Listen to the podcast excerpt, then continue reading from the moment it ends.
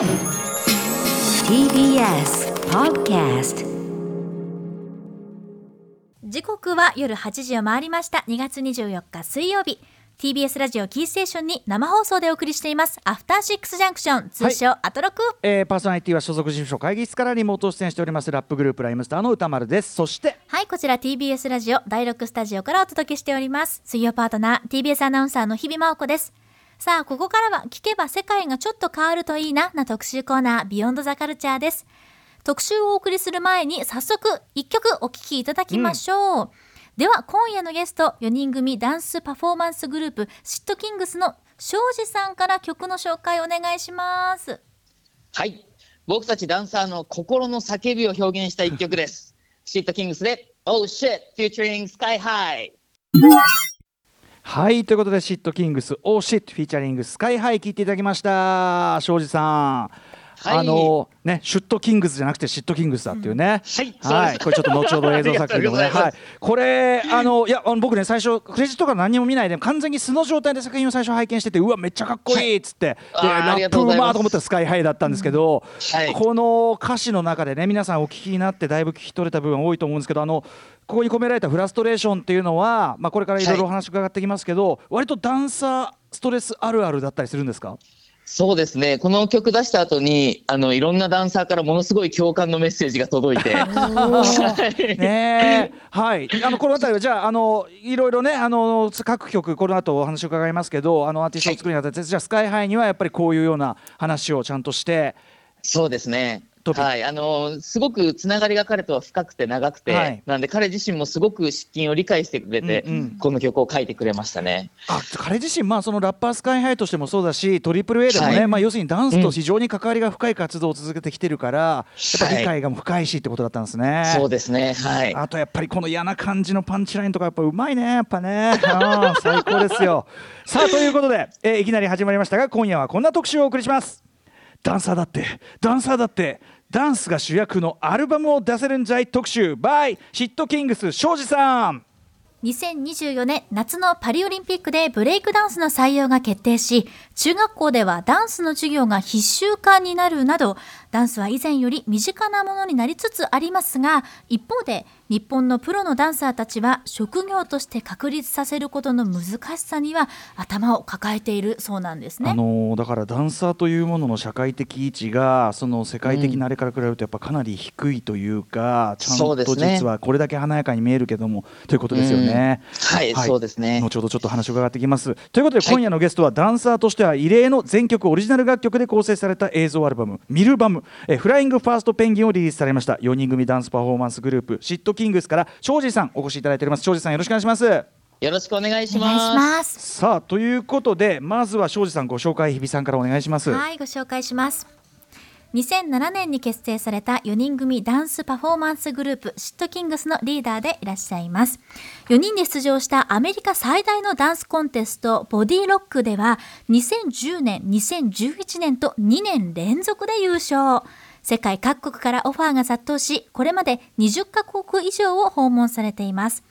そして AAA さんであったりダイスなどの楽曲の振り付けやライブのステージングケンタッキーフライドチキンのテレビ CM でも振り付けを担当されていますシットキングス全体ではボア東方神起スーパージュニア関ジャニエイト e ガールズ三浦大知など多くのアーティストの振り付けを200曲以上も手掛けていらっしゃいます、さらに近年はダンスだけではなくて昨年 TBS で放送された半沢直樹 NHK の連続テレビ小説「エール」で俳優としても活躍されています。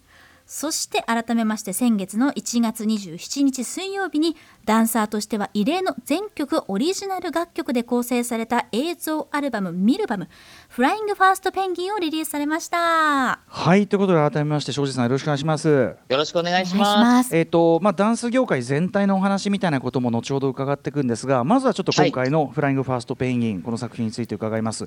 その、ダンスが主役のアルバムつまりそのもともとある楽曲に合わせて、まあ、ダンスするという順番ではなくて、まずは、えーそのシットキングスの皆さんのダンスのための楽曲を作ってアルバムを作るという発想ですよね。はい。そしてそれなりのまあ映像作品ごと一つの作品として提示するという、これ、はい。なかなか僕聞いたことない試みなんですけどありそうでなかったというか。ね、はい、うん。そうなんですよ。多分あんまり周りでやってらっしゃる方いない初初なんじゃないかなと僕たちも思ってるんですけど、うんうんはい。あの今まではやっぱりあのやっぱ世の中にあるいろんな素敵な楽曲を見つけて、うんはい。それでこう表現してきたんですけど、うん。どうしてもこう著作権の関係とかで、自分たちがこうどんなに魂を込めええ。て作品を作っても、ん。YouTube とか載せると消されてしまったりとかして、はい。うんうん。こう生きてきた証みたいなものがこのままだと残せないんじゃないかなと思って。はい。そうか。はい。そうなんですよ。うんうんうんうん。で、なんでやっぱりこう自分たちで音楽から作って、はい。あの、これから先100年、200年って残っていくものを作りたいっていう思いでこのプロジェクトが動きなるほど出しました。あの、はい。本当に発想としてはコロンブスの卵というかねこう構造を1個変えただけなのに、でも、はいこれはそのだから皆さんにとっては非常に切実な話ですよね今自分の仕事が全く残っていかないあるいはそのうんダンス、例えばミュージックビデオでダンス、ね、一生懸命こう振り付けてある作品として仕上げても、それはそのアーティストその名義のアーティストの帰属する何かになったりとか、はい。ってことですもんね。そうなんですよ。なんかこうダンサー側のこっちの皆さんの振り付けであったりとかでもクリエイティビティっていうのが何か形として認められない部分というのがやっぱこれまではあったわけですよね。そうですね。やっぱり、あの、僕たち、その、振り付けをしても、あの、基本的にクレジットに乗ることってほとんどないんですよ。それもねし作曲、編曲は乗っても振り付けは乗らないっていうことが多くて、はい。ななんで世の中の皆さん多分誰が振り付けしてるっていうのははい。本当に知らない状態でご覧になってると思うので、つまり著作物の一部として認められてないということだからそうなんですよってこれはそのだから例えばそのだもともちろんねダンス込みであの我々は楽しんでるしなんならダンスそのものがブレイクするきっかけになったりもするけども例えばそこはにこう、なんて言うんでしょうね印税的なというか、その売れた分だけバックがあるみたいなシステムはないってことですか？全くないですね。そうか。はいこれはちょっとこれだけね、まあ、我々音楽業界私どももやっぱりダンス無縁ではない音楽やってますけど、はい。あのーこれだけお世話になっておきながらなんたる って感じですね。いや、そうなんですよね。うん。なので、はい。うん。あはい、あ。なんで皆さんカラオケとかでこう踊ってくださったりすると思うんですけど、でもそういうのも一切やっぱりこちらにはもう戻りがないという。か。でも今そのダンスを見るという習慣がよりこうね、YouTube とか見る機会が増えてるから、ダンスから楽曲に入るってことももちろん往々にあるわけじゃないですか、うん。そこもね、はい。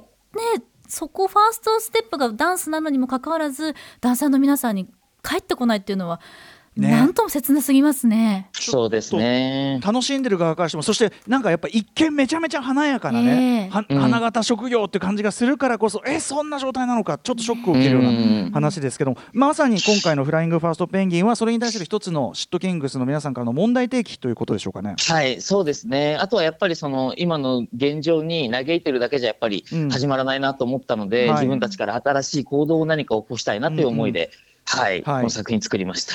ということでもちろんその映像がセットにはなっているんですけどまず楽曲を作っていくわけですよね。これどのような手順で進められたんでしょうか？そうですね。まず最初にどんなパフォーマンスをしたいかっていうことをみんなで話し合って、はいで、それに合うようなあの世界観で音楽をこう作っていこうという感覚だったんですけど、あの基本的にすべて今までつながりがあるあのアーティストの方たちにお願いをして、はい。でもう本当にこうあの皆さんの家に行って、はい。家でこう楽曲を作っていくぐらい、すごい密な環境で、うん。あのじっくり話し合いながら一曲ずつ作っていったっていう感じでしたね。あの曲を作る側もねその出来上がった曲に対して振りをつけてもらうとかってことはあっても、その、はい。ダンスサイドからの要望ここでこういう決めが欲しいであるとか、うんうんうんうん。ねきっとそういうこう要望を受けて作るってやっぱ今までにない順番だろうから。そうですね。ね。えまあさぞかし面白かったろうなと思うんだけど、あの本当皆さんすごい楽しんで作っていただいたなという感感覚なので、はい。それはすごい嬉しかったなと思いますね。あのー今回の、ね、作品の中についてるメイキング映像で僕はあの C&K の、ね C&K が作っていた FPP、まあ、タイトルチューンと言っていいのかな、はい。あのー C&K と作っていく会議からのプロセスとかをずっと捉えてて、すごい、あのー面白かったです。だからこうあ。彼らがすごくいろいろメモとか取りながら、うん。であそこの要望の部分こうしてみましたみたいなのを なんかねでもそれっていうのはやっぱりあの全てはやっぱりシットキングスの皆さんのこうこういうダンスを生かすにはこういう曲調そのためにはうんこういう展開がある何か、そのためにはこの人選のこの人みたいな、はいそういう順番ってことですもんね。そうですね。はい。すべては逆ですよね今までのね そうですね本当にね本当にそうだと思います。でもやっぱりそれはオーダーメイドじゃないですか曲が。おはいオーダーメイドで作られたものだとやっぱりそのうんダンス作品としてのクオリティも当然こう上がってくるということでしょうか？そうですね。やっぱりなんか、あ、もうこんなに自由にいろいろ作れるんだなっていうのを、あの感じました。例えばですよその、はい通常であればなかなかできないダンス的なこの見せ場の作り方で例えばどういうものがありますか、そうですね。あの Too Hard to Choose っていう曲があるんですけど、はい、これ庄司さんがねあのコンビニ,、はい。コンビニで、めちゃめちゃ曲もかっこいいしあのビデオも面白いし最高でした。すごい。ありがとうございます。はいそうなんですよ。あの、コンビニで本当に甘いものを買うか辛いものを買うかっていうのを悩むだけの動画なんですけど、ダンスの。でも、その一曲の中で通常の音楽だったらありえないような展開の作り方なんですよ。うん。もう三三曲ぐらいが一曲にまとまってるみたいな。はい。サビはどれって言われたらいどれって言えないみたいな曲の作り方をさせてもらって、はい。やっぱり皆さんなんか、あの、通常だったらやっぱり A メロ、B メロ、サビみたいうんうん。な環境の中で、はい。あの、やっぱり今までのそういうのとは違ううん。ダンスだからっていう見せ方ができた曲だ,、曲だったなとは思いますね。な。るほどね。あれうん。本当に良かったです、最初のすごく 日常的に見える空間が一瞬にしてこう本当に磁場が変わるっていうか、うん。でやっぱりそのはい庄司さんのダンスが変わることで文字通りそのなんていうかな本当に磁場重力が変わったようにも見える感じとかああ、嬉しいです。すごいなっていう感じでしたね。しかも楽しいっていうかねちゃんとユーモアもあって、はい、ありがとうございます。ここれはまさにだからなんていうかなこのために作らなければ表現しえない何かだと思ったし、はい。これ映像作品として作るその部分のこうなんていうかな、はいえー、と目指された部分っていうのはありますか？うん。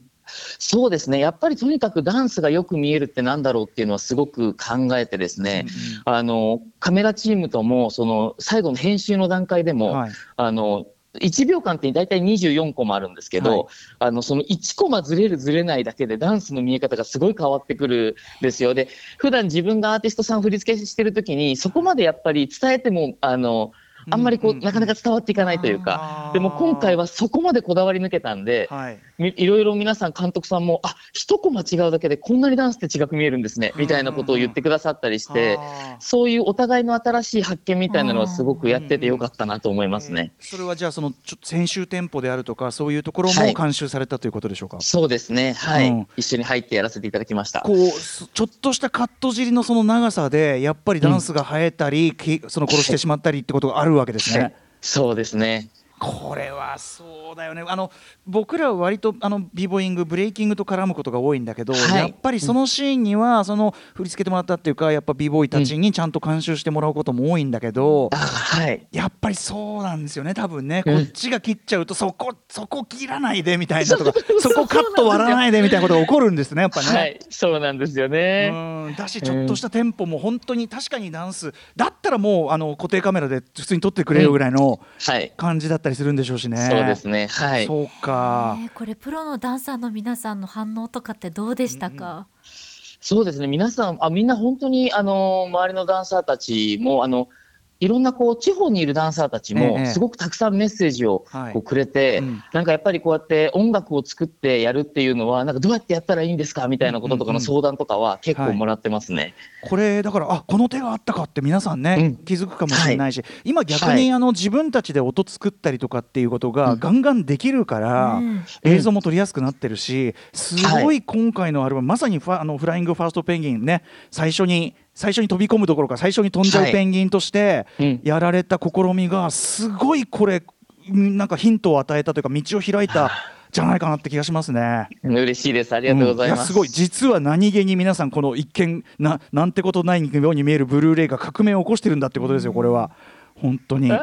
嬉しいです。いやーでもねこれ僕自身もそのやっぱりそのダンサーの皆さんのいろんな事情すごい非常に近しいところで活動してきたにもかかわらずやっぱね分かってるようで分かってなかったなっていうちょっと反省する部分も本当にありましたそこは。いえいえい。はいということでここであの先ほどねあの曲を聴いていただきましたけど「オーシット」参加してました、えー自身もパフォーマーとしてシットキングスはもちろんさまざまなダンサーと関わることが多い、まあ、ダンスにも非常に、えー造形も深い理解も深い、えースカイハイさんから、えーちょっとコメントをいただいているようなのでちょっとスカイハイコメントを聞いてください。はい。アフターシックスジャンクションをお聞きの皆さん、こんばんは、スカイハイです。今日はね、シットキングスの話をするっていうことで、あの、30分くらいいただかないとちょっと喋りきらないかなと思ってるんですけれども、頑張ります。あの、シットキングスは、大学の同級生の小栗がいたっていうこともあって活動初期から見させていただいてたんですけどもう本当にダンスの歴史を変えるというか日本でやっとダンサーが主役になるエンターテインメントっていうのをこう作る人たちが出たんだなという感動をね覚えたのを今でもね鮮明に覚えてますけどそういうシットキングスの状況がある一方で日本のエンターテインメントっていうのは、まあ、例えば音楽一つとってもねいまだにやっぱり CD から逆算してミュージックビデオの予算を立てるなんていうことが当たり前のように行われてたりしますしエンターテインメントも年々状況変わっていく中で著作権にこうまつわる全てとかってやっぱ年々状況変わっていくじゃないですか。伴ってエンターテインメントがこうどうやってお金を生むかとかどうやってねえー、そういうのをこう見せていくかみたいなのってやっぱりこうアメリカとかではそれこそ、まあ、いち早くダンサーのマネタイズみたいなのは考えられていたような印象ありますし、あの、追随して韓国とかもね、ダンサーがこう、有名になるとか、エンターテインメントに従事して生活していくことができるようになるとかいうのがあったように思うんですけど、日本はやっぱそこら辺は少し、えー、遅れているエンターテインメントとか、権利とかお金に関する意識っていうのはやっぱり日本は、あの、決して進んでるとは言えない状況なので、なんかこう、苦々しく思ったりしてね、シットキングスの事務所に行って、なんかこういうことやればいいんじゃないかとかああいうことやろうよとか企画をしてみるもののやっぱなかなかカロリーが高いことが多すぎて結構あの苦しい思いはしてたんですけどシットキングスはやっぱ自分たち事として例えばもうオリジナルの楽曲のみでパフォーマンスをしてその公演を映像にするとかでもそうなるとやっぱり言葉にはめてメッセージをこう体で表す面白さが出せないから今回やっと見るアルバムっていうのが完成されたわけですよね。こうなるとシットキングスが本来持っていたエンターテインメントとしてのダンスの面白さっていうのを存分にこう発揮できる本人たちの意思がメッセージがイメージしてる音楽がそのまま形になるっていうのは本当に素晴らしいことですしダンサーの歴史を変える一枚になってほしいなと思うから応援したくて曲も参加させていただいたしこれからも応援していただき応援していきたいなと思っている次第であります。あのこれでもね10分の1くらいに濃縮還元したものなので いつかまたお話しさせてください、えー、心から応援しています。愛してます。シットキングス、えー、庄司君、えー、アフターシックスジャンクションの皆さんありがとうございました。スカイハイでした。駆け足で失礼します。はい、ということでスカイハイでした。ね庄司さんが嬉しそうに聞いておりますよ。うん、そうなのね。なんかこうやつからこう昔から提案なんてのもちょっとああったってことなんですね。そうなんですよ。あの、式メンバーのところに来て、うんで、彼がこう、ホワイトボードいっぱいにいろんなアイディアを書き込んでみたいな。面倒見いいからな。はい。うんうん、そうかそうか。そうなんですよ。いろんな提案も。もしてくれるぐらい、間はすごい関係が深いですね。ね、でもある意味本当に彼があの本当に端的に説明してくれた通りというかね、はい感じだと思います。もう最初からスカイハイのコメント流せばよかった。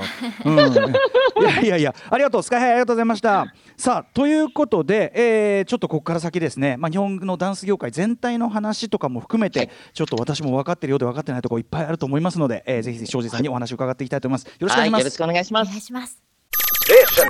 After Six Junction. 時刻は8時22分です。TBS ラジオアフターシックスジャンクション。はい、えーお送りしているのは所属事務所会議室から本日リモート出演している私ライムスター歌丸そしてはい、こちら TBS ラジオ第6スタジオから出演中、水曜パートナー TBS アナウンサーの日々真央子です。この時間は特集コーナービヨンドザカルチャー。今夜はダンサーだってダンサーだってダンスが主役のアルバムを出せるんじゃい特集をお送りしています。はいということでゲストはダンスパフォーマンスグループシットキングスの庄司さんです引き続きよろしくお願いしますよろしくお願いします。ちなみに僕がねさっきねあのシュットキングスじゃなくてって言ったのはねまさにこれの、えー、と今回のミルバムね、えー、とフライングファーストペンギンの映像作品の方の導入でね、はい。あのはいそういう名前間違えて呼ばれちゃってでニコニコしながらパフォーマンス始めたらこういう毒気満点の曲が始まるっていうね。そういうあれなんですけどこれちょっとね僕ねでもねあーって思ったのはねきはい。キレキレとかそういう表現使いますよ。使っちゃってますよ。言っちゃったこれ言っちゃう。使っちゃった。いやいや、いいんですよ。いいんです。あの、キレキレ言っていただいて大丈夫なんですけど。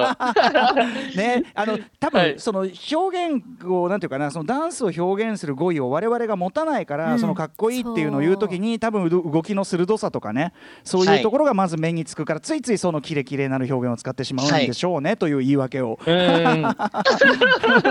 うん、させていただきましたけどね。はい。はいあとまあこのね実は歌詞の中に入っているまあちょっとフラストレーション後ほどちょっといろいろ伺う部分もね入ってきますので、はい、えーはい。いきたいと思います。はい、はい。お願いします。ということで、ここからはですね、庄司さんからクイズ形式で職職業としてのダンスについて、ひいては日本のダンス業界の現在地について一緒に考えていきたいと思います。クイズ形式。はい、はい。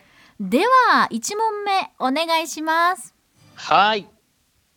ダンサーの仕事といえば、うん振り付けやバックダンサーなどがパッと思いつくと思うんですが、ほとんどのダンサーがメインでしているお仕事は何でしょうか？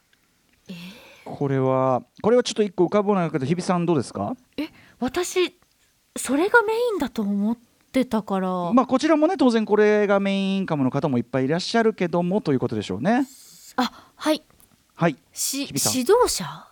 あなるほどね。先生。先生的な。僕もねまさにスクールじゃねえのかな。なんかダンス業界っていうとやっぱスクールが一番しビジネス的にはこう回ってそうに見えますけどね、まあじゃあ2人ともその見解でいきましょうか。はい。指導者スクール、えーいかがでしょうか？庄司さん。大正解。それがメインなんですね。はい。教えると。そうですね。うん。はい。あの日本でも海外でもそうなんですけど、あのやっぱりレッスンダンスレッスンっていうのはええ。非常にあの一番ポピュラーなダンスのお仕事にあなってます。なるほど。なんかすごく日本でねあのーやっぱ各町にありますしね、うん。はい。あのー感じかと思ったけどそれは世界的にもそうなんですねスクールがあってそうですね、んん。世界的にも一緒です。ただ結構日本と海外だと感覚が違ったりはするんですよ。あの日本だとどちらかというと、まあ、習い事のイメージが強いというかうんうんうんうんそれこそ本当に先生っていう感じが強いので、うん技術の継承的なものが強いんですよね。うんうん。あー。うん、ただ海外だとどちらかというとそのトレンドの発信というかほうほう。あのなんで結構そのなんていうの人気の出る先生の層が違ったりするんですよ。ほうほうほうはい、なんで、ううはい、僕たち結構いろんな今まで20カ国ぐらい、うん。あのレッスンしに海外化してもらってるんですけど、それこそ日本だと,、えー、と10代の子たちがレッスンしてると、はい。あの結構こう怒ったりするダンサーの方たちも多いんですよね。あの技術も、ね、ないくせにっていう。なるほどなるほどなるほど。はい。うんうん。ただ海外に行くと本当に人気の先生たちって10代後半の子たちが多かったりしてっていうのもやっぱり面白い新しいことを作り出していくっていうことは、若い子たちの方が多かったりするんですよ。まあ、割と日本はすぐこう習い事をなんとか同化しちゃうっていうかね民主化しちゃって、そういうこう体系づけて、まあ、それはそれで大事な時もあるでしょうけど、はい。それよりもやっぱりちゃんと新しいこうなんかポップな発信先としてじゃあ、うん。いけてる人に話聞こう。まあ当然そうはい。いう話になるってことですすね。はい。なんでやっぱり日本はすごくダンスが上手な子は多いんですよ。うんうんうんしっかり習うんで。はいはいはい。で、教える側もしっかり教えるんでダンスが。うん。そうです。ただ、あの、本当に海外に行って僕自身もすごく、あの、印象が変わったのは、うんあ、そうだよなって、あの、習うことに年齢は関係ないんだもんなと思って若い人たちからも学べるものは学ぶべきなんだなっていうふうに、海外に行って思えるようになりました。なるほど。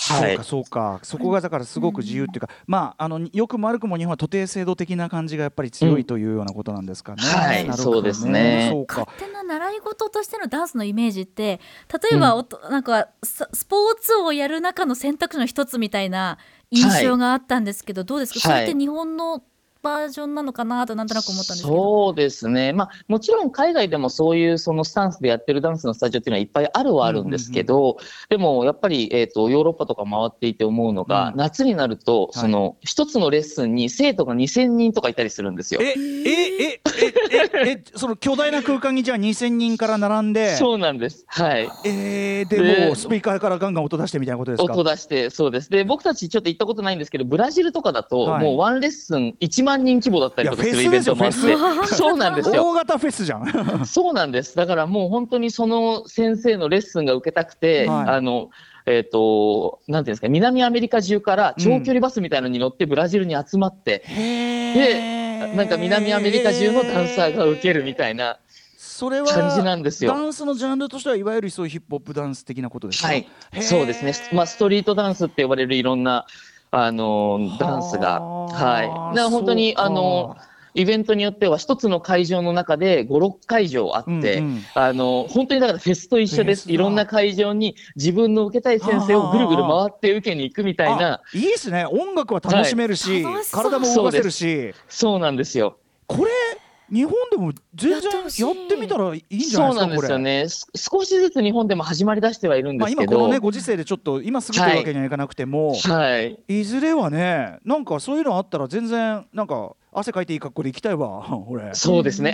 うん。ぜひぜひ、そうなんですよ。だからものすごい面白い、楽しいんですよね。一体感もあるし、うんうんうん。終わった後にこうみんなで海に行ったり、みんなでうんうんパーティーしたり、バーベキューしたりとか、うんうん。いろんなイベントもあって、だからもう本当にあの大規模なフェスみたいな感覚なのなでる、ほどね。一言にレッスンといってもいろんな形があるんですよね、うんうん今は。ということはじゃあ庄司さんとかがこう海外行かれてレッスンした際にやっぱりはい。その生徒側のなんていうのかなアティチュードっていうかスタンスっていうかそういうのもやっぱ違いますか、全然違いますね。う、うん。はい、日本はとにかく、えっと先生の形をきれいにみんな指示通りに学ぶんですけど、うんうんもう海外の人たちはみんなもう自分らしく自由に踊っちゃうので、あの勝手に振り付けとかも変えちゃったり。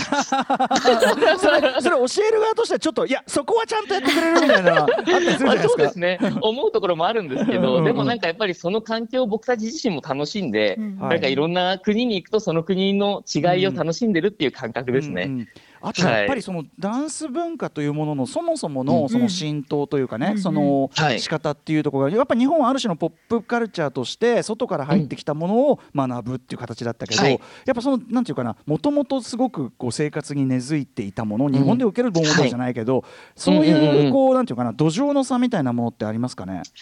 あると思いますね、うん。やっぱりそのダンスを踊るっていうことに対するハードルの低さは、はい。あのアメリカとか行くと本当に感じるので、うんうんうん。音がかかったら誰でも踊ったりみたいなことって、うんうんうん。まあ、アメリカだけじゃなくて比較的暖かい国の人たちは、はいはいはい。まあみんなそういう日本でもね、あったかい方行くとね割とそのノリあったりしますしね。そうね。そうですね。あと、はい。あとリズムにもよるかも。別に温温度ビート流し流し出したら普通におじいちゃんおばあちゃん動き出したりするかもしれないから、はいはいはい。まあねそうですね。そこはねあるかもしれないけども確かにちょっとはい。我々はその、特に現代のこの社会的なこうなんていうかな枠組みっていうかね、うん。いきなり踊り出したりするもんじゃない感がやっぱあるかもしれないですやっぱね。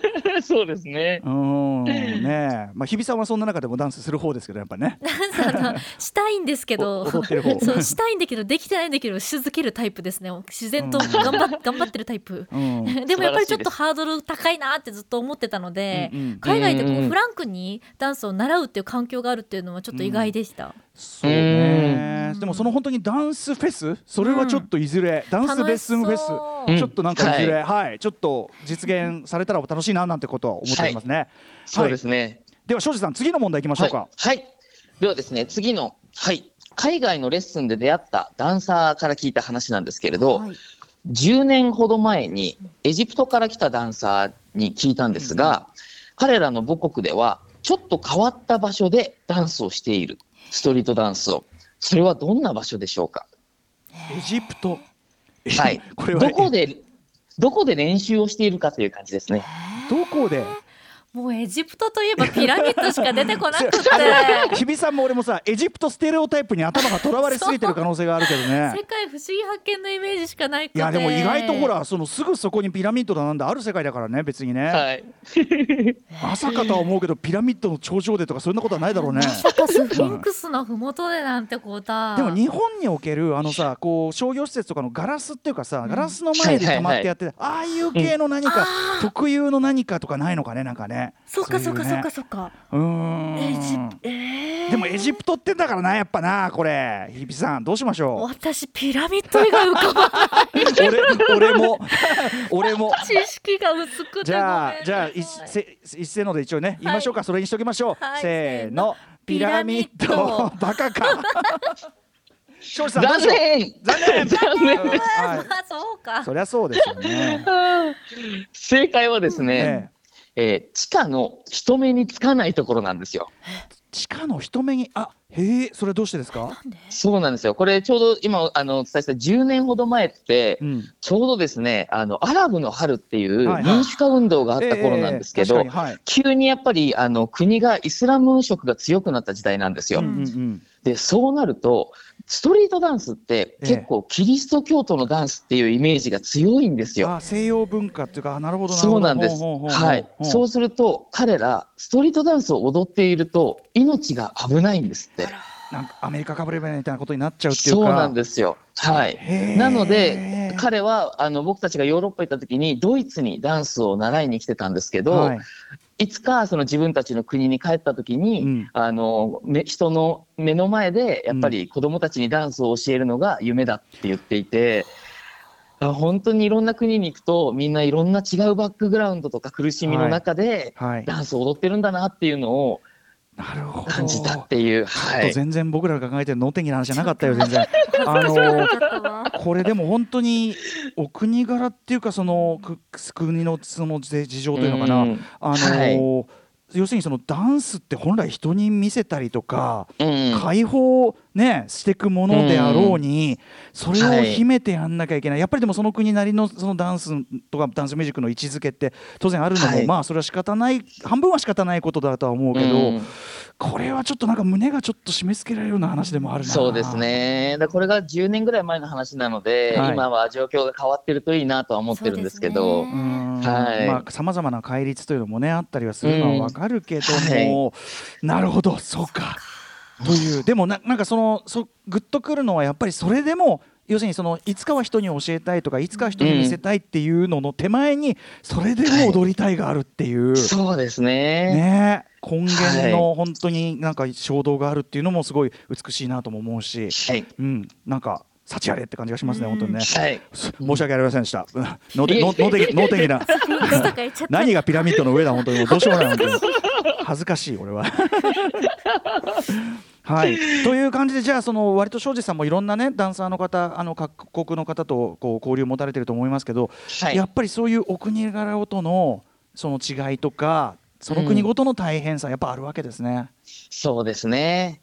ううん大変そのすごく一番その盛んっていうかね一番やりやすい国ってやっぱアメリカとかってことになるんですか、そうですね。アメリカイギリスフランスとかは、うん。あの結構ダンスがそのよい一般的にも認められていたりとか、うんうん。あのフランスとかロシアとかだとストリートダンスの団体に国から補助が下りたりとか、ああなるほどなるほど。はい。うん。そういう意味で社会的にも認められたりはしていますね。なるほどね。いや今度ね、うん。だってそのパリオリンピックからですよ。ブレイキングね、はブレイキングがなですよ。なんったってことはえじゃあはい。何、国なんか養成所とかできるわけみたいなね。うん。まあだってもう我々からすればもうブレイキングなんてもうなんて路上文化ねもうそのものっていうか、ことだから、えそうな、うん。こんな時代がって感じですよねやっぱね。すごいですよね。なんか楽しみだなと思いますね。ねえはい。まあ、そこはいはね、はい。そこからまたちょっとねこの国の状況も変わってくるかもしれませんけども、えーここから先はですね、まあ、あと振り付けのちょっとお話も伺っていきたいんですけど、はい。えー、と先ほどね2007年の結成以来そのシットキングスさん200曲近く振り付けやられてきてるということなんですけど、振り付けのその業界シーンでやっぱ変化なんかありますか？やっぱりこの十何年で。そうですね。やっぱりあの振り付けのこう比重というか、皆さん振り付けをすごい大事に思ってくれるようになったなというのは切に感じていて、はい。あのまあおそらく K-POP の影響がすごく強いんですよ。K-POP ですか、うん。うんうんうん。はい。なんで僕たちが振り付けを始めた頃とかは、はい。結構ですね、その音楽業界の方たちから、うん。あの一般の方たちは振りあのダンスとかわからないんで、うん。よく言われてしまってたんですよね。まあ、いわゆるどの業界もあるこうき決めつけね、うん。最初にあるね。日本人はわからないからとかいう最初の決めつけね。そう。なんですよ。これってさそのおじお前お前がわかんないだけだろみたいな。そうなんですよね。うんだから僕たちももう本当に戦い続けたんですけど、うんうんうん。それでもなんかやっぱりそこをすごく大事に今までしてもらえなかった時代がいっぱいあったんですよ。えええええで同時期に僕たちは韓国で K-POP の振り付けもするようになって、えはいはい。向こうはもう本当に振り付けを大事にしていて、あの作った振り付けに合わせて、うん。後で歌詞が変わったりすることがあるぐらい、おおそうなんですか。そうなんですよ。ダンスがより映えるようにというか、そうなんですよ。まさにその ねシットキューさんの今回のフライングファーストペンギンの、まああれを部分的にはちょっとやってるというか、はい、そうなんですよへね。なのでで、やっぱりそうやってダンスをすごく前面に押し出していっていたら、あの一気に日本の中でも K-POP っていうのがバーンと大きくなって、はい。いや日本の皆さんもダンスが好きだったっていうことが、そこで証明されたというね。か、、はい。うん。何が日本人はダンスなんとかとかね。お絶対嘘じゃんねそんなんねうん。本当に。でだしそのテクニック的な複雑さみたいなところも、じゃあいよいよ増しているというかそういう感じでしょうか？そうですね、はい、あの本当にだから今、日本のアーティストの方たちも、どんどんどんどんやっぱり難しいパフォーマンスうん。をしていって、うん。でそれと同時に最近よく求められるのが、TikTok で踊りやすい振り付けっていう。一発で真似しやすいやつはい。うんうんうんですね。だからこの結構両極端に分かれていく、もう誰も真似できない難しさで攻めるか、うんうんあのみんなが TikTok で真似できるキャッチーさを目指すかっていう、あの二極化かなっていう印象はあります、最近は。でもいずれにせよそのダンスおよびそれに対する振り付けとかっていう需要はトータルでめちゃくちゃ高まってるってことですよね。はい、そうですね。うん、そうだよね。まあなんかなんならダンスから常に火がつくもんね。うん、そういうこと多いと BTS の皆さんとかもダンスも全部含めて考えてらっしゃるんですもんね。それがそうですねはい世界にってことですもんうねう。ーん。あとなんかラップのとかのさこうバイラルヒットみたいなのもやっぱりまずフリーガのねみんな真似してとか、うんそういうところからですもんねやっぱね。はい、結構そうですねそれ。はねありますもんね。はい。うん、じゃあということで、まあ、そこは盛り上がっているっていうことですね。で、うん一方ですよだからちょっと今日もね全体にやりますけど先ほどマネタイズの話をねスカスカイハイも言ってましたけど、振り付けって、じゃあどういうふうにこうお金が回っていくのかということですよね。通常どのように、そうですね。はいもう基本的にはもう買い取りなんですよ。うん買い取りというのは、はい、はい振り付けを作ったら、その場で、えーギャランティーをいただいて、お支払いいただいて、うんもうそこでおしまい。今後何があっても、もうそこでおしまいっていう。だから振り一度振りをつけてもらったらこれはもうこっちのもんで買ったんですからってことで、はい、そうですねこと。になっちゃうと。はいこれ、うんアーティストさんとのマッチングというかはい。は何かあるんですか？システムっていうか。そうですね。まあ、基本的に日本のその、えっ、と、ダンサーっていうのは、どこの事務所にもみんな属してないんですよ。あうん、で海外って結構ダンサーたちがアメリカとかだと特に必ず事務所に属さなきゃいけないっていうルールがあ,、ってですね、なのでアメリカではものすごくダンサーの権利が保護されているんですよア。メリカのショービズ界はもうその裏方とか何からに至るまで本当にユニオン文化というかねはい、必ず権利を守るために団結するというのがもうベースになってますもんね。そうですね。うんうん、でもそれが日本はないと。うんそうですね。ないので、なのでやっぱりそこはすごく、その、なんていうんですかね、振り付けとダンサーの、あの、その、なんていうんですか、今後やっぱりいろいろ課題になっていくのかなっていうふうには思ってはいます。庄司さんご自身はじゃあやっぱりそういうエージェントなりそのうんお金を、まあ、ある種こうなんていうかなマネジメントあのなんていうかな例えば、はい著作権的にお金を回収していくあれ、システムみたいなのも作っていくべきだとお考えですか、そうですね、まあ、ただやっぱりそうなっていくには、基本的にはダンサーたちがみんな保護できるっていう環境にやっぱりうん。お先に作っていかないと、あのそこは難しいのかなと思うので、ははい。いそれで僕たちも、もともと僕がサラリーマンだったっていうこともあって、ええあの脱サラなんですよ。なので、うんうんうんあのやっぱりクリエイター対ビジネスのプロではい。仕事をしてても、絶対にダンサーは負けると思ったんで、うん。僕たちは自分たちで会社を起こして、はい。そこにスタッフを入れて、うんうん。あのビジネスのプロとビジネスのプロで話をしてもらうっていう関係をまずは作って、うんうんでそこからすごくあの仕事としてもちゃんと前に進んでいったっていう環境があるので、はい。あの少しずつこういうその仕組みを広げていけたらいいなっていうふうには思いますね。ねえいやでも本当に先ほどもお話しいただいたようにもう今ほどその振り付けとかダンスっていうものが、うんまあ、市民権を得て、まあ、昔からもちろん、あの要所要所であって。はい。そうだね、今に限らないね。常にあったもので、なのに作詞作曲編曲がクレジットされても、えー、とダンスはクレジットされない。でもダンスがセットの曲じゃんみたいなものがそうなんですよむしろ主流でなったりするわけですもんね、はいうん、逃げ恥ダンスどうすんだってことだからさそうダンスから入った人がたくさんいらっしゃるんですもんね。そうなんですよね。これはちょっとこの仕組み自体はもちろんそのだから僕らも僕らすごい聞いて反省したんですよねだからそのもちろんあのど僕らは特に b ボーイが多いけども、まあ、一はい層として非常にこう、ちゃんとケアしてるっていうか敬意を持って仕事してるつもりだったけど仕組み事っていうところでいう意味ではちょっとまだまだ分かってないところもあったなと思ってすごく、うん、ちょっと反省しましたそれはすごく。はい、いやいやいやいや、でも本当にダンサーってやっぱりずっと続けていけるものではないので、うんうんうんやっぱり体のその年齢的にいつかやっぱり、あの、んやめなきゃいけないものなんですよね。うんうんうん。だからその本当に丹精込めて作った作品がうんうん。その場でお金の流れが止まってしまうと、本当にダンサーたちは引退した後にうん。何も収入源がなくなってしまうという環境になるので、財産ですもんね作品は。はい、ね。そうなんですよね。現状はだからそれこそこう情熱の搾取をねこれはうん。日本の業こういうエンタメ業界は残念ながらそれがすごくまあかそれで回っちゃってるところがあるけどはい、ねあの好きでやって頑張っちゃってることをいいことにやってもらっちゃってるっていうところがやっぱ多いわけですね。そうですね。はい。これはちょっと本当に音楽作る側としてもちょっとここはあの見直していかなきゃいけないところだなとすごくあの庄司さんのお話を伺ってちょっと背筋が伸びた次第でございます。これは。ありがとうございます。はい。音楽番組とかでもやっぱり振付師の方のお名前を一つ出すそれでも全然違いますもんね。はい、いや、出していただきたいです。いやー本当に。はい。でもねあのスタ時々スター振付師っていうのは出てくる美紀子先生が出てきたりとか、はい。夏はい。夏真由美先生がいたりとか、ねだかはいら本当それと同じようにでこの人の振り付けだからこれはこうなんだよとか、うん。うん。やっぱそういうところも我々も楽しみたいじゃん実際。そう見る側さと。してもやっぱり新しい楽しみ方というか、まあもうすでに楽しんでる、そこにまあ気づきを一個加えるだけなんですけどね。そうですね。そうやって見なきゃな見たいなって思いましたお話聞いてて、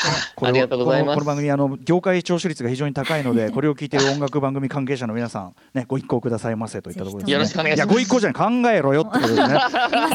うん。ねあとでやっぱその例えばその社会的位置づけっていうところで言うと、あのまあ音楽は音楽の賞があったりね、映画の賞、小説の賞あったりしますけどそういうこう、はい。なんていうのかな権威をこう付与されるようなこうアワードとかあったりするんですかダンスは。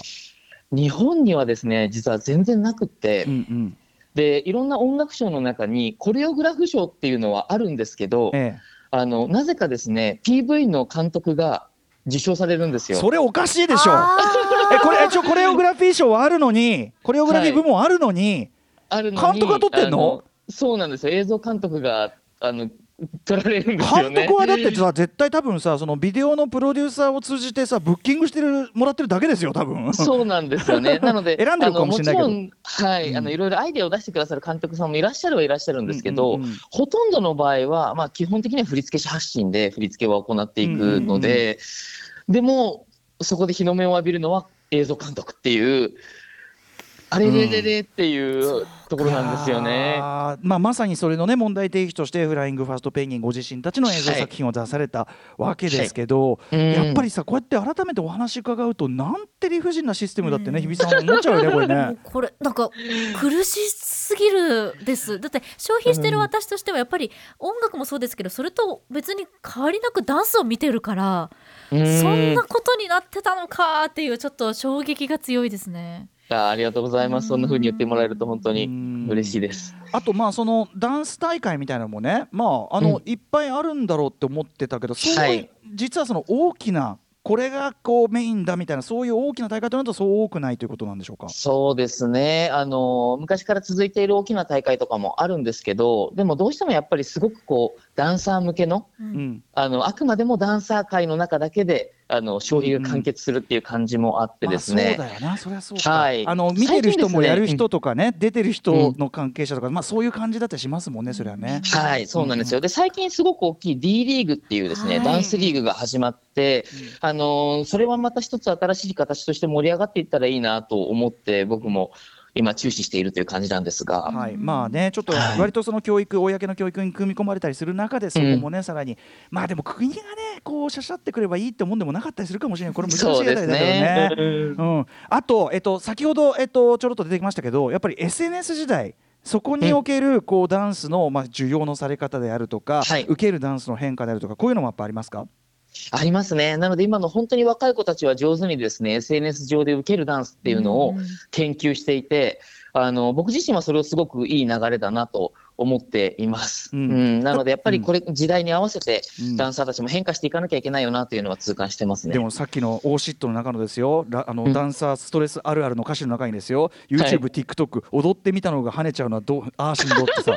ね、今でどうすれば再生伸びんのってこれものすごい心の叫びかと思うんですけど。いやーそうですね、はい、あの僕たちが振り付けした楽曲を、えー踊ってみたで踊った人たちの動画がものすごい跳ねたりとかしてるんですよ。要す。るに当人よりそうか、これはだからちょっと SNS の特徴でもあるかもしれないですけどね。頑張ってやってみた方の何かっていうところにコミットしやすいっていうのはね、でもそう歌ってみたはもう跳ねますけど、歌ってみたは必ずその楽曲に帰っていける場所があるけど踊ってみたの帰る場所がないってわけですもんね。そうなんですよ。そう、はい。やっぱりその歌ってもらえばチャリンチャリンするんだったらまだしも踊ってもらってもうんチャリンチャリンしないんですよこれ、そうこれは問題。なんですようんうんうん。はい。はいっていうことですかね。あとそうだ、えっと、シットキングさん、あとそのなんか時代の流れっていうことで言うと、あの社会的メッセージ。ね、はい。ブラック・ライブズ・マターのこの流れに関して、あのまあ、日本のダンサーとしてのメッセージとか、そういう SNS を使った発信もされてるわけですよね。そうですね、はい、あのやっぱりブラック・ライブスマターとか、あの最近だとストップ・アジアン・ヘイトっていう、うん。あの運動があったりするんですけど、はい。コロナのね。はい、ううん。ん、そうですね、なんでやっぱりそういう差別に対して、僕たち自身も改めて向かい合っていかなきゃいけないなっていう思いがあって、うんうん。皆さんが考えるきっかけになればいいなっていう、あの思いで、チャップリンが80年前にはい。言った演説、映画の中で言った演説の声に、はい。うん合わせて踊るという動画を公開させていただきました。なんかあのー日本のダンスシーンってすごくその政治性みたいなところと一番離れたところで盛り上がってきた感じもあるけど、はい。うん。まあ、この時代はねいよいよその、うん。そこ無縁でいられないっていうのもすごく、うん。あの今後のアティチュードとしてすごくそれもすごく今後のあの示唆になるかなというふうに思いました。はい、うんえーということで最後にちょっとまとめなんですけどね、えー、と今後、まあ、そのダンス職業としてのダンスというかダンス業界日本、うん。えーとまあ、先ほどユニオンなんてとかねエージェントって話も出ましたけど、こうなっていってほしい。あるいはこうしていかなければいけない。こうすべきだというような庄司さんのご意見おありでしょうか？そうですね、まあ、やっぱりまずは僕たち自身がいろんなチャレンジを続けて、若い人たちがこうチャレンジを恐れないっていう環境を作ってあげたいなと思うので、うんうん。しっかりいろんなチャレンジを成功させていくっていう、そこをまずはしっかりやって、新しい扉をどんどん開けていくっていうのを今、目指してやっていきたいなと思ってます。確かになんか、うんあの要するにあ食べていけるんだとか、うんあやってるやついるじゃんとかっていうだけでもね、なんか一番良くないのは最初からその日本では無理とか、うんそれってまさにさっきの日本人には分かんないよおじさんの思考に飲まれちゃってるっていうか、はいそうなっちゃいけないですもんねそれはね。うん、そうですね。まあ、じゃあ背中を背中を見せていくこと自体が革命にもなるっていう感じですかね。頑張っていきたいと思いまます。さにファーストペンギンですね本当にね。はい、ありがとうございます。はいということでちょっとあっという間にお時間来てしまいました。もうね、スカイハイも言ってたけどちょっと時間が足りねないぐらいちょっと今日今日だけでダンス業界をねその俯瞰するというのはなかなか駆け足でございました。がでもすごく今日日比さんもちょっとなかなか目から鱗なことも多かったんじゃないですか？はい、あの消費者としてエンターテインメントは楽しむものとして見方が今日は確実に変わりました。うん。あのこれから絶対もうもうなんか材料がなければ私自分自身がチェックします。あの 踊ありがついてるものには必ずその向こうにそれを作った人がいるんだぞってことをちゃんとねまずはね必ずダンサーの皆さんの顔を心の中で思い浮かべます。リスペクトをねちゃんとねということですよね。しなきゃ。ありがとうございます。はいということで、えー改めて庄司さんから今回の、えー見るアルバム「見るバム」えーフライングファーストペンギンのお知らせお願いします。はい、えー僕たちシットキングスのミルバムフライングファーストペンギンが現在発売中です。えー僕たちの熱い思いとこだわりが詰まった一枚となっておりますので、ぜひぜひチェックしてください。でもあの最先端ダンスミュージック集としても普通にレベルめっちゃ高いですよ。あ当然のことながら。ありがとうございます。嬉しいです。け結構あのゆかりの人も新崎春さんとかねあの番組でライブしていただいた方とかも結構入ってたりして、うんはい。さすがもう C&K もそうですけどさすがでございます。こう音楽作品としてもすごいレベル高い。はい、はいということで、えー本日以上ダンサーだってダンサーだってダンスが主役のアルバムを出せるんじゃない特集をお送りしましたシットキングス庄司さんありがとうございました。ありがとうございました。ああのシットキングスの皆さんにもよろしくお伝えください。はい、伝えておきます、はいありがとうございます。ありがとうございました。明日のこの時間は自伝調子悪くて当たり前発売記念楽曲でたどる日本音楽史の重要人物近田春夫の歩み特集です。After Six Junction.